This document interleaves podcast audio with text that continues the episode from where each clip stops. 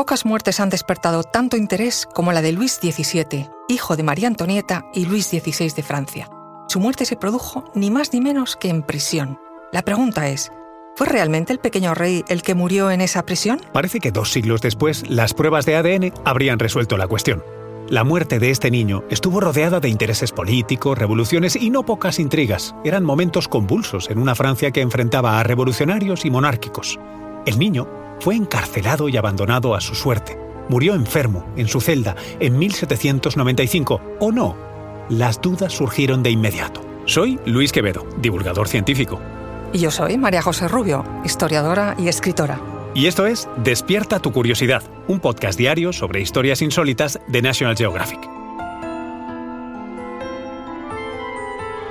Y recuerda, más curiosidades en el canal de National Geographic y en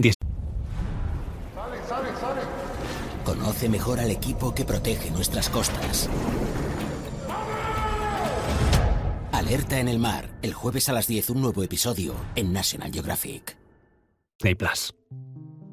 ¿Pero por qué ese niño estaba encarcelado?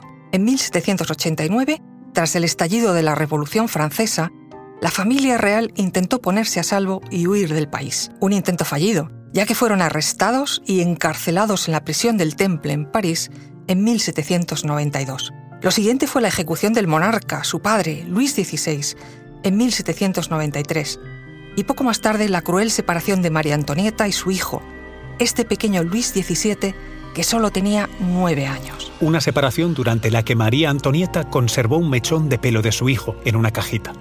Tal vez intuía que se acercaba el triste desenlace. María Antonieta fue guillotinada a finales de aquel año, 1793. El pequeño Capeto, como se le conocía, pasaría a prisión, pero no en condiciones reales, sino con las mismas que el resto de presos. ¿Y cómo fue ese enclaustramiento? Pues según dice la leyenda, inhumano. Se tapiaron las ventanas, se alimentaba el niño de solo nueve años por un agujero. Nadie entraba en la habitación, solo los guardias que le preguntaban alguna vez al día si estaba vivo. La voz de alarma la dio Paul Barras, comandante jefe de las fuerzas del interior, que visitó al pequeño preso y dio orden inmediata de que acudiera un médico. Su vida se desvanecía entre intereses políticos que el desdichado niño ni siquiera sabía entender. El pequeño Capeto falleció el 8 de junio de 1795 se dieron órdenes de mantener su muerte en secreto, mientras el encargado de la autopsia, un doctor llamado Paletán, aprovechó para extraer el corazón del pequeño y guardarlo en su bolsillo mientras llevaba a cabo el examen del cuerpo. También el oficial Damont, que estaba al cargo del cuerpo, se llevó un mechón de pelo del pequeño. Y es que tras certificar que el cuerpo pertenecía al pequeño monarca sin trono, comenzaron las dudas y elucubraciones. ¿Era de verdad el cuerpo de Luis XVII o el de otra persona? Hubo teorías para todos los gustos, que falleció antes de la fecha oficial y fue reemplazado por otro, que logró huir gracias a los monárquicos, incluso que se escapó con ayuda de los revolucionarios. A mediados del siglo pasado, el escritor y biógrafo André Castelot llevó a cabo una minuciosa investigación que consistió en hacerse con el mechón que María Antonieta cortó a su hijo antes de que los separaran y compararlo con el robado por el oficial Damón. Y, sorpresa, los laboratorios dijeron que no eran de la misma persona. Y aquí comienza la loca historia del corazón del pequeño Luis XVII. Como el pelo no funcionó, decidieron probar suerte con el corazón robado del joven preso.